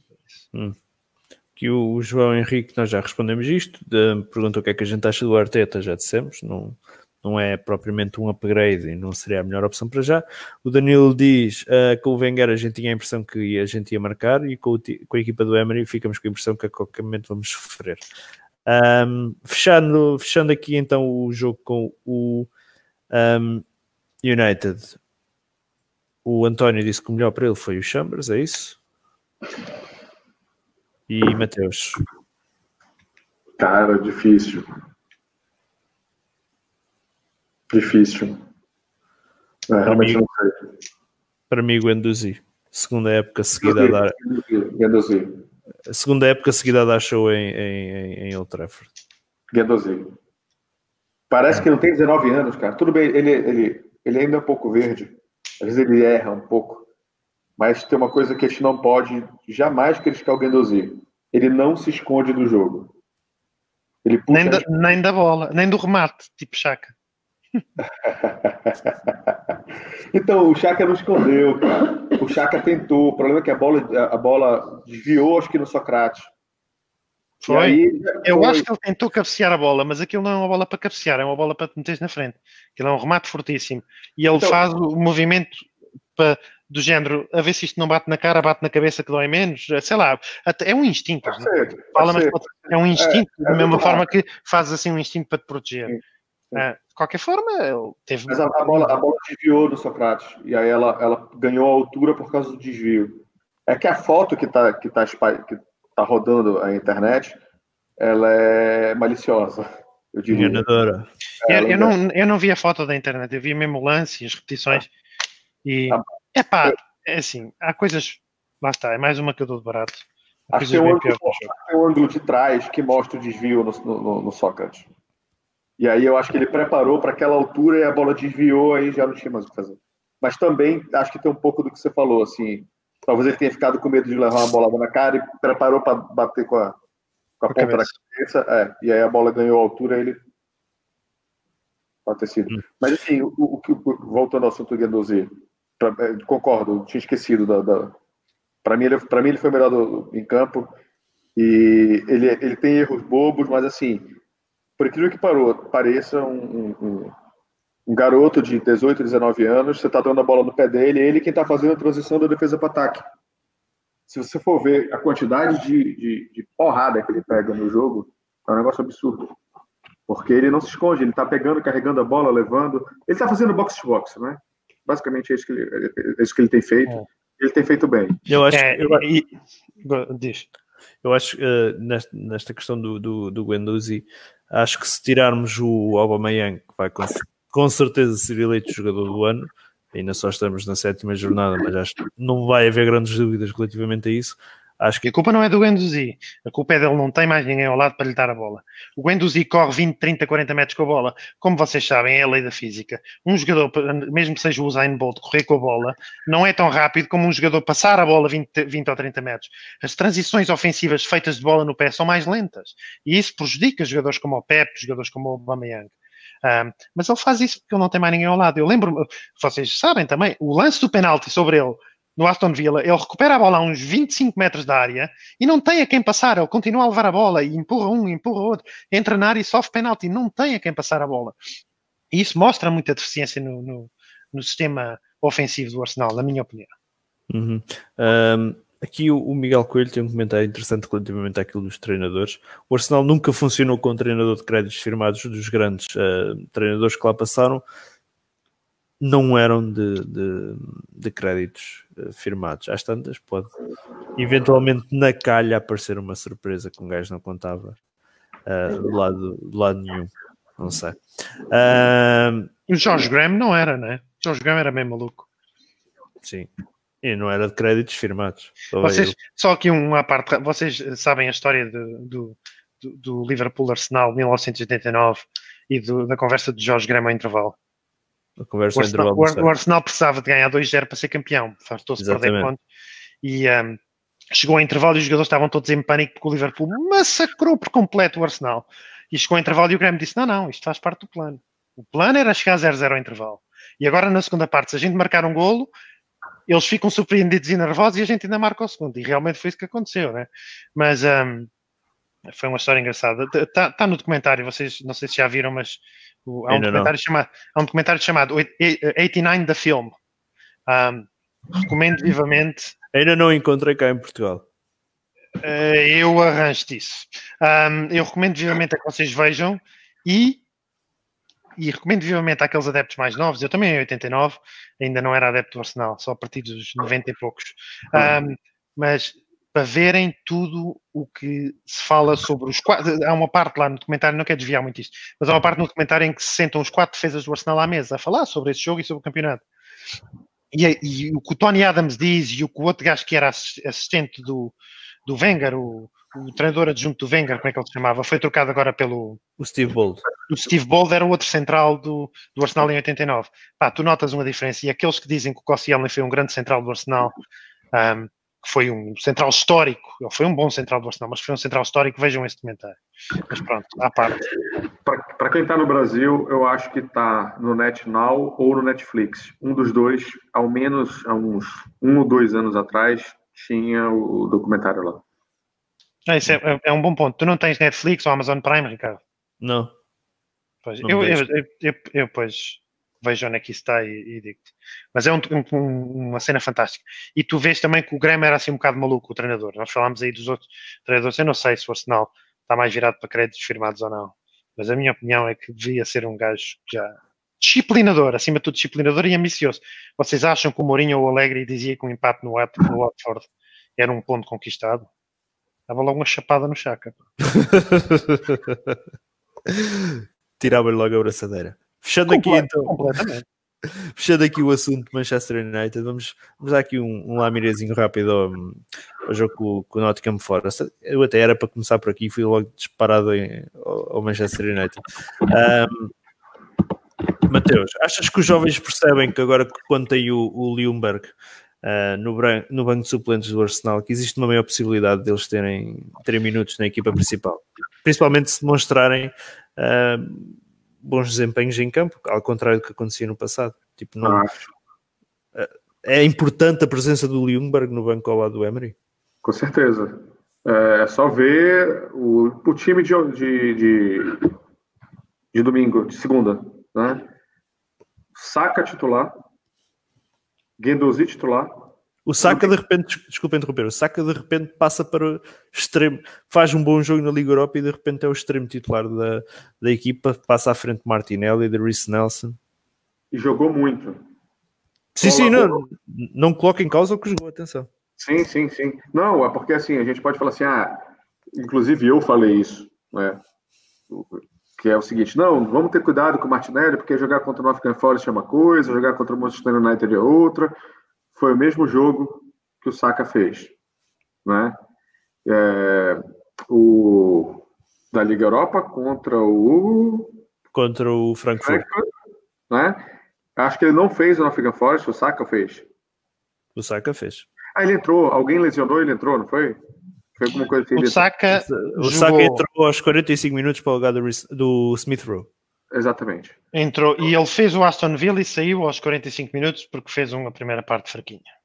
É, não, não, não, não, não, não, Sim, sim, sim. Ele é que foi Saka, sacrificado para entrar ao ele foi, ele foi sacrificado por causa da expulsão. Foi da expulsão. Está bem, eu não estou a dizer que ele saiu para entrar um gajo Aliás, eu, eu acho que no jogo contra o Aston Villa, e aqui vou discordar de ti, naquela primeira parte terrível, o Saka ainda foi o melhor em campo porque foi o único, pelo menos do pessoal todo da frente, que procurou a baliza. Eu tava... Ah, talvez. Eu, eu tava olhando.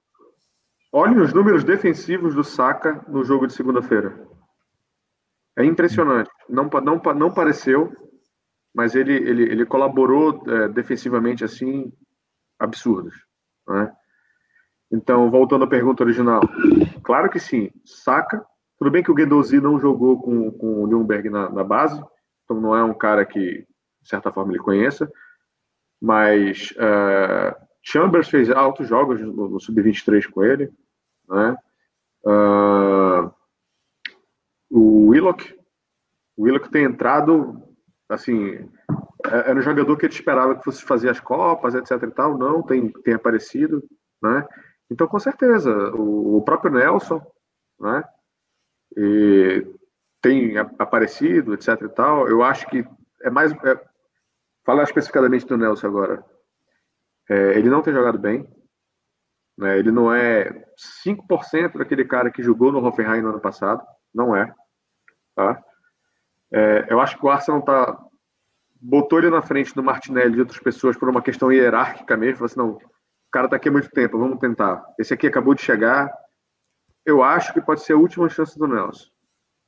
Se daqui uns 5 ou 10 jogos eu tiver aqui no, ele não vai para frente, acho que o Martinelli vai, vai chegar à frente dele ali.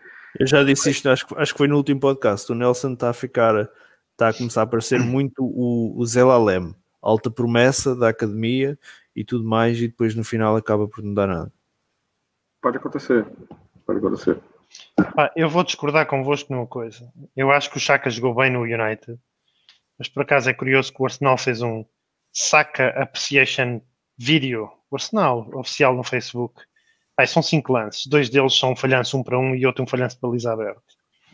Há lá um lance, sim senhor, que o gajo está rodeado por dois ou três gajos do United e magicamente consegue passar por eles. Ele fez um bom jogo, ele fez a assistência. Assistência, é isso que eu falar. Fez a assistência, apesar do Pep também ter tido um bocadinho de mérito, porque o Pep é que força o erro do, do jogador do, do outro, e a assistência é uma assistência, não há cá assistências boas nem más, há passos de 50 metros que dão golo, mas desde que dê golo é o que interessa. E ele fez uma assistência, uma boa assistência, ele reage bem e mete logo a bola. Se calhar se tivesse demorado mais um segundo, o, o defesa do United tinha conseguido sair a tempo. Mas não acho que tenha sido assim aquele jogo fantástico. Ele falhou um gol de baliza aberta e o único lance de transição rápida que nós tivemos um para um contra o United, ele pronto, estava um para um, né? É, vale o que vale, mas ele falhou, né? ele rematou e o guarda-redes defendeu. Com isto quer dizer o quê? Eu acho que a tua resposta, Ricardo, sim, acho que os miúdos podem jogar. O Saka parece um jogador fantástico, vamos lhe dar mais tempo. E também é uma discussão que não tem grande discussão, porque quando voltar o, o Lacazette nos jogos de Premier League, nós temos o tridente da frente, a não ser que ele comece a, a pôr o Pep no banco, não sei. Um, o Nelson, concordo também com o Mateus, o Nelson, a, coisa, a corda está a ficar curta. Aqui o André pergunta: o Nelson é a maior decepção da temporada até agora? Daqueles que podiam se afirmar, uh, dos miúdos, sim, para mim sim. Mateus, é para ti também a maior decepção da temporada até agora? Sim, sim. Agora do elenco todo, é, é porque é, é, bem aquilo que o Antônio estava falando, assim. É, se levar em consideração a expectativa criada em cima das pessoas, talvez ele seja de fato é, é, a maior decepção.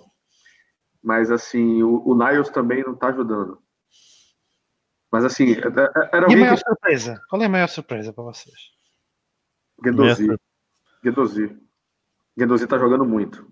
Bem mais do que tá jogando na, na, na, temporada anterior. Eu vou com o Chambers, porque o Guendouzi para mim já é só meia surpresa. Ele já fez uma boa temporada no ano passado. Este ano está ainda muito melhor. Mas o Chambers, que era aquele gajo que a gente pensava vai tapar uns buraquinhos e jogar a taça da liga, pá, já nos garantiu três pontos com o Aston Villa. Não foi só ele, mas ele ajudou em muito, marcou um gol e jogou muito bem. Né? Acho que deu um gol assistência. É. É, não, é todos, não são todos os jogadores que, mesmo contra um United enfraquecido, levam um amarelo para eles 15 minutos de jogo e faz um jogo super tranquilo, super seguro. Um, e pronto, eu, para mim, sem, e sem falar no, no, único jogo em que nós temos um clean sheet, né? não me lembro Sim. de outro, uh, o Chambers jogou central. Portanto, Sim. Pá, para mim, maior surpresa, já disse. Uh... O Antônio quase mudou meu voto. Eu ia, eu ia falar que ele mudou meu voto, mas eu lembrei de uma coisa. Hum. É... Ele basicamente fez três jogos. Sim, também é verdade. É, ele basicamente fez três jogos. Quase mudou meu voto. Eu estou aqui à procura de qual será a maior surpresa. Já disse aqui que, que o Martinelli tem sido uma surpresa, mas não pode ser considerada surpresa. Maior.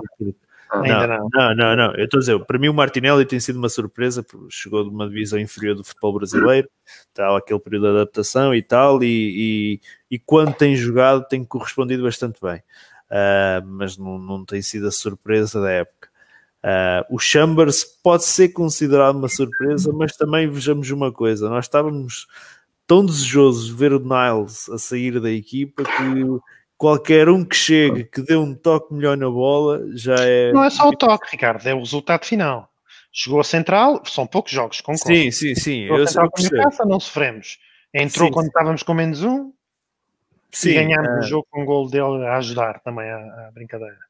Epá, eu acho, eu não, eu vou, a minha aposta vai para o Guendouzi, não por surpresa, mas por ser, ele estar a aproveitar uh, esta época como a época da confirmação. A época da surpresa do Guendouzi foi a temporada passada, uh, que ele chega da segunda divisão francesa e, e faz o que faz. Uh, e acho que ele está a aproveitar muito bem esta temporada para ser a temporada da afirmação dele e da confirmação dele como, como jogador do Arsenal e não mais um miúdo que, que, que chega e que vai ganhar os miúdos. Acho que neste momento o Guendouzi é um titularíssimo. É daqueles que é titularíssimo na, na, na equipe.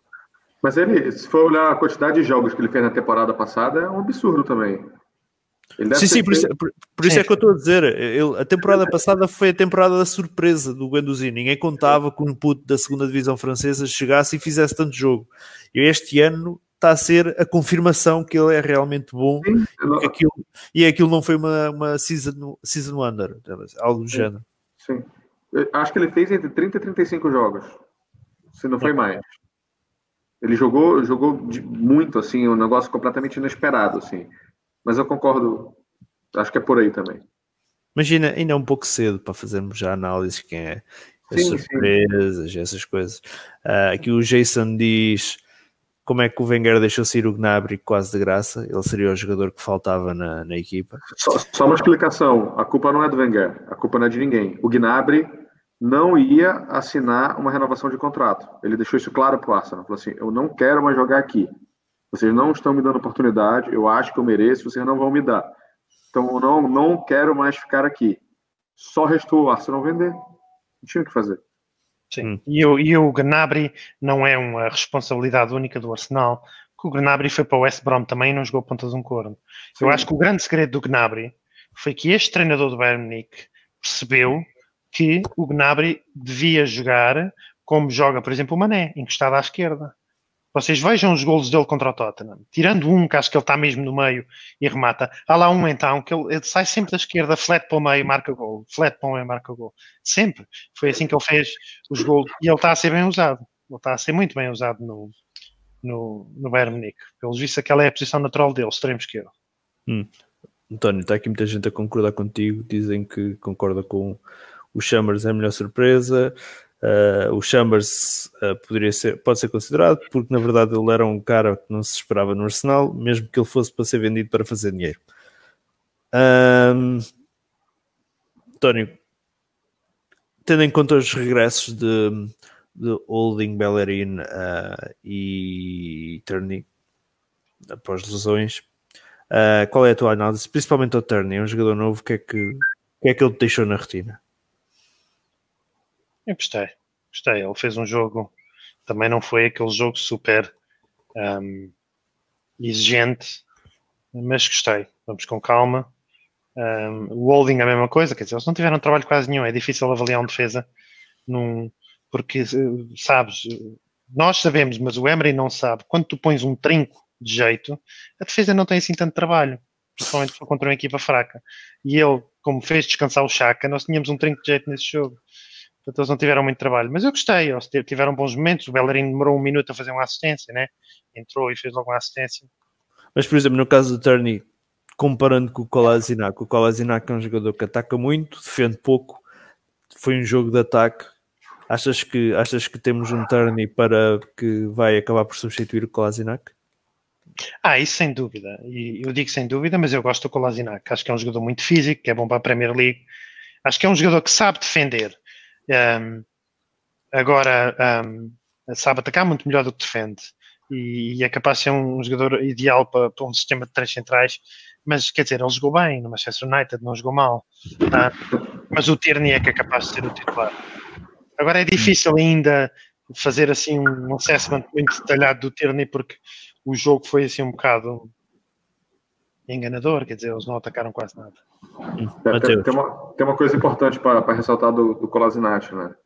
Hum. É, a posição real dele, ele é um left wing back, né? Isso, isso precisa ficar bem claro, né? É, ele precisa é, jogar protegido. Se ele for jogar como ala tradicional, como lateral tradicional, ele não é a pessoa adequada para fazer isso, né? Porque, enfim, é, falando exatamente é, ao ponto original, que é do Tierney, eu gostei. Ele é um lateral tradicional, né, é um cara que defende bem, apoia bem. No entanto, a, vai para a mesma situação que a gente falou do, do Martinelli, do Rodio, que o Antônio acabou de falar. Não tem como medir com essa régua. O Nottingham Forest não é adversário. Né? Então é muito difícil falar. Foi legal a partida que ele fez. Acho que ele jogou ali 60 minutos. Acho que foi isso, né? 60, 70 minutos. 77. Pô, 77, pô, muito bacana, legal, fez um bom jogo, foi sólido, né? A questão que o Antônio levantou de estar tá jogando com uma trinca, estar tá jogando com, com, de fato com o, o Torreira de, de, de, de volante, de médio defensivo, isso influencia, mas o adversário, não, enfim, né? não, não, não foi das maiores exigências. Então, bora um pouquinho, mas com calma. Hum. Talvez, tal, ele, parece que ele vai jogar, né, amanhã. Parece que é fato que ele vai jogar. É um adversário melhor qualificado do que o Nottingham Forest. Talvez o, seja um... O jogo amanhã é às 8 da noite, não é? Não sei. Obrigado. Tem que ver. Tem que ver. Mas acaba, Matheus, acaba, acaba, acaba o teu raciocínio. Vai lá, vai lá. Não, nada. Então, acho que a gente pode falar um, um pouquinho melhor de propriedade a partir do jogo de amanhã, porque o, o adversário é mais qualificado. Né? E aí a gente pode ter uma análise melhor do que a gente está analisando agora, porque, enfim, não é adversário. Tá boa, assim. O time que contrata um Jenkson não tem como ser um adversário que a gente consiga respeitar, assim, com todo respeito ao, ao Jenkson. Hum. Ok. Sim, é, é e o jogo é às 8 da noite, sim, é na segunda leva de jogos de. Há aqueles do, do, das 5h55, né? E há os. Sim. Da noite. Ok, muito bem. Um, Carabao Cup 5-0, eliminámos o Forest, para mal dos nossos pecados, digo eu. apanhamos o Liverpool na próxima fase. Uh, António, uh, azar para o Arsenal ou sorte que ficamos já despachados aí da, da Carabao Cup? Não sei, porque o Liverpool, uh, se tu fores ver o 11 do Liverpool para a Carabao Cup, o Liverpool hoje trocou um dos centrais, trocou, eu desta forma, o Liverpool hoje, da defesa que joga 99% dos jogos da Premier League, tirou um central, meteu outro, sofreu três golos em casa contra o Red Bull Salzburgo que eu, que eu quero dizer com isto é que o Liverpool tem um 11 fabuloso, tem mais dois ou três jogadores muito bons e depois não tem ninguém. Minha opinião. E isto vem de, de, outras conversas, que é de, qual é a equipa que mais facilmente tem probabilidade de ganhar a Premier League. Eu acho que o Liverpool tem um plantel curto. Com isto quer dizer que, não sei, sei lá, se o Liverpool apresentar um 11 forte, um, muito, temos muito poucas probabilidades. Nós também vamos apresentar um 11 secundário, provavelmente, e 11 secundário contra 11 secundário, quer dizer, olha, se calhar vamos jogar outra vez com o Torreira a trinco, né? Em vez do Chaka, preferes ir a Liverpool com o Chaka ou com o Torreira? Não sei, vamos ver. É a League Cup. Se queres que diga, eu a League Cup, tal como a, como a, a Europa League, Epá, acho assim um bocado de distração, mas lá está, um gajo não pode ser pobre e mal agradecido, né? É um troféu, se a gente ganhar um troféu, um, mas não sei, acho que vai tudo depender do 11. Porque o, se fosse o City, eu dizia, tu esquece. Porque o City tem dois 11, mas o Liverpool não tem. E o Liverpool hum. tem um jogo com o Tottenham antes, e o Liverpool não está garantido ainda na Champions League de certeza absoluta porque o Liverpool perdeu a primeira jornada, agora ganhou 4-3, mas perdeu na primeira jornada, e, e, ou seja, tem 3 pontos em dois jogos, portanto vai ter que meter a, a carne toda no assador na Champions. Portanto, tenho calhar... ideia, tenho ideia que este jogo com Arsenal para, para a League Cup chega numa altura complicada para o Liverpool, a nível é de calendário. para todos, porque o, o, as provas param e depois aquilo começa tudo eh, tudo pressão máxima. Não, mas, Vem mas, exemplo, campeonato com o Tottenham, depois taça da Liga, depois campeonato, depois Champions, depois mas no caso do, do, do, Arsenal, por exemplo, consegue gerir ali com a Liga Europa, sabe que vai meter uma equipa mais secundária, que a coisa na fase de grupos é mais ou menos orientada. O Liverpool, se calhar, não, não se pode dar tanto Sim, o Arsenal, por exemplo, o Arsenal, por exemplo, pode ir ao Liverpool e vale o que vale, a gente pode fazer isso e perder o jogo, mas o Arsenal pode ir ao Liverpool e meter o, o Aubameyang ou o Lacazette. Ou, uh, o Liverpool também pode meter o Salah e o Mané, só que eles vão fazer 5 jogos em 15 dias nessa altura. E tem jogos importantes para a Champions, porque, como eu disse, eles não têm 6 pontos em dois jogos na Champions, tem 3. E o grupo deles acho que não é assim nada de se deitar fora. O Red Bull já mostrou que, que é um, uma boa equipa e eles têm lá o Nápoles. Um, portanto, tem 5 jogos em 15 dias. Em qual, qual é o jogo em que o Klopp vai poupar, se calhar, os três avançados? Né? Pois. Mateus, uh, teremos uma, uma rotação de equipa para Anfield ou, ou a Emery vai acabar por levar uma equipa não, forte? Não, ele vai rodar, não, não, existe possibilidade. Eu não tenho que acrescentar depois dessa análise perfeita do Antônio. Eu acrescento o seguinte: é, há uma probabilidade maior da gente ganhar num jogo com o reserva do Arsenal contra o reserva do Liverpool do que contra titular contra titular. Uhum. O, o, fator imprevisibilidade é, pode é, ser a favor da gente. Sim, e, e, é tal coisa que também com o António disse, o, o plantel do, do, Liverpool acaba por ser curto, um 11 fortíssimo, mais um ou outro jogador, mas depois é, é curto. É, é, é, é, meio que a gente também, né? Mas enfim. Eles têm um 11 bem mais forte que o nosso, principalmente na defesa, mas sim. sim, sim. E se calhar nós até temos um banco um bocadinho melhor que eles, porque nós temos ali é, três é. ou quatro jogadores no banco, é. aqueles miúdos que têm provado alguma coisa e o Liverpool está curto. O Oxlade está no branco, quando entra nunca faz nada. A gente tem o Torreira no banco. A gente tem o Torreira no banco, sim. Que vai jogar, exato.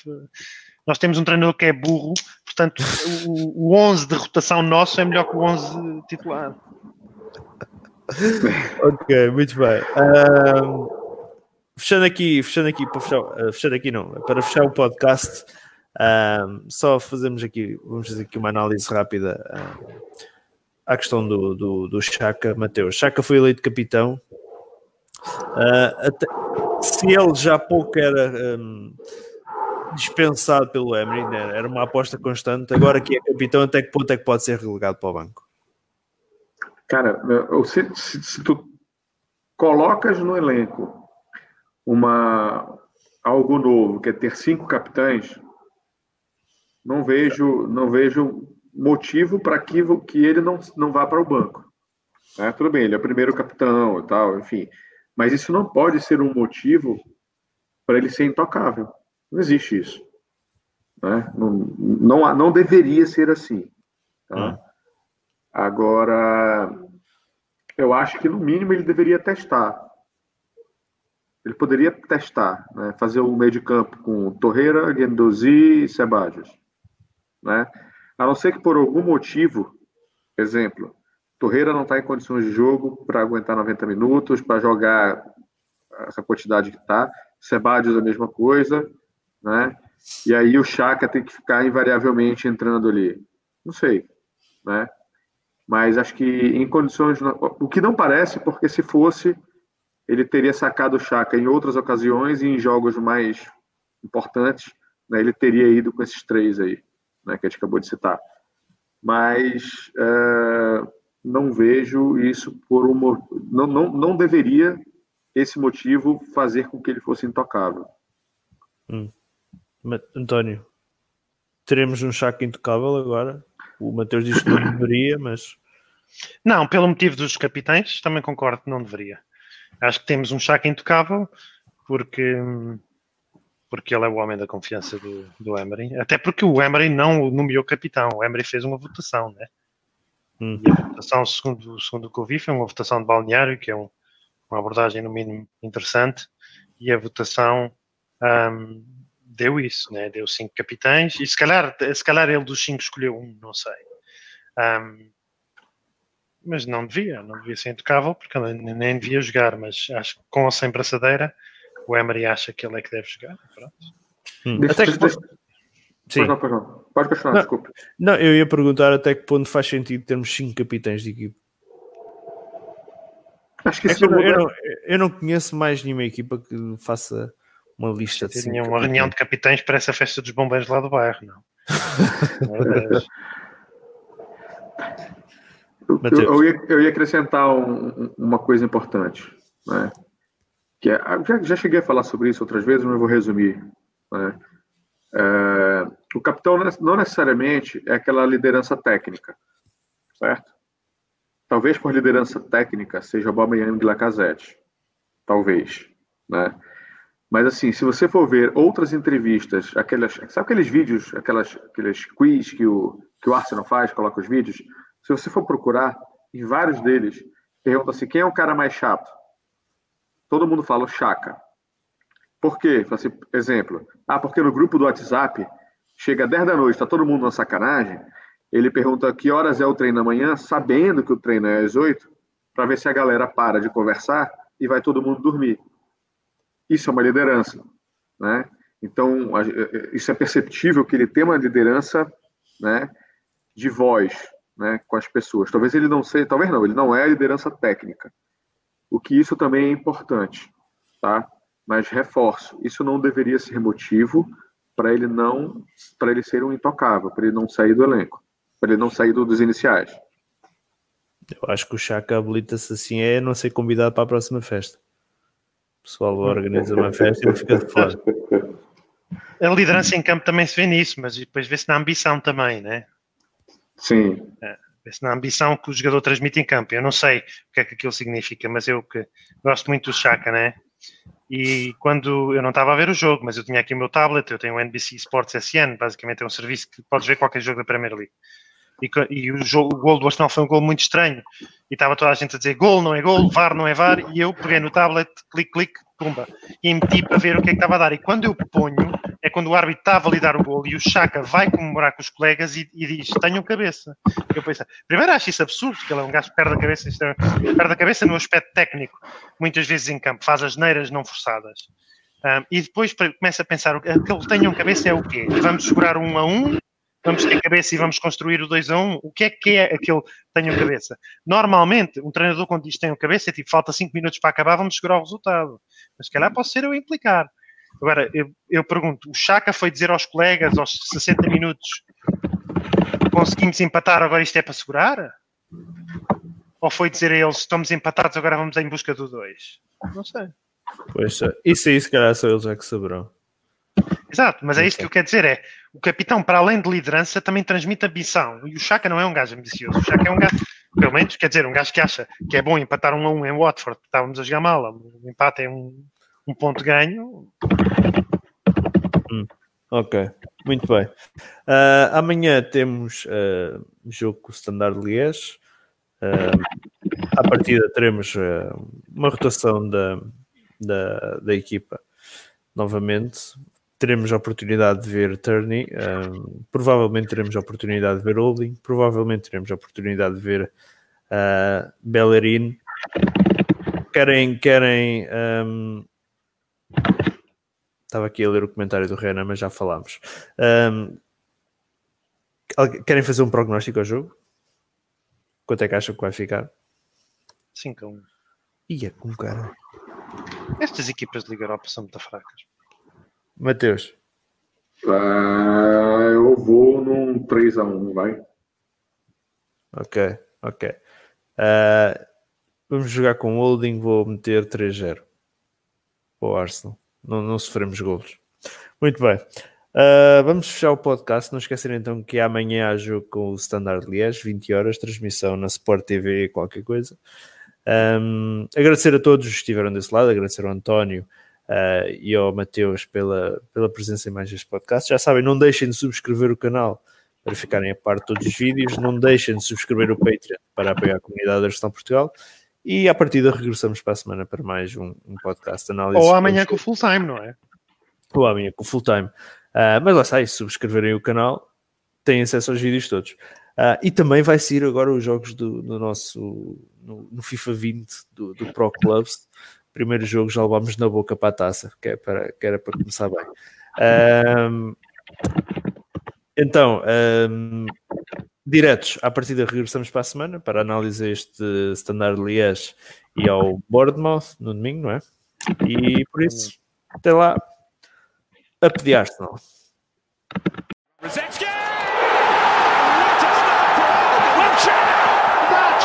Just wonderful.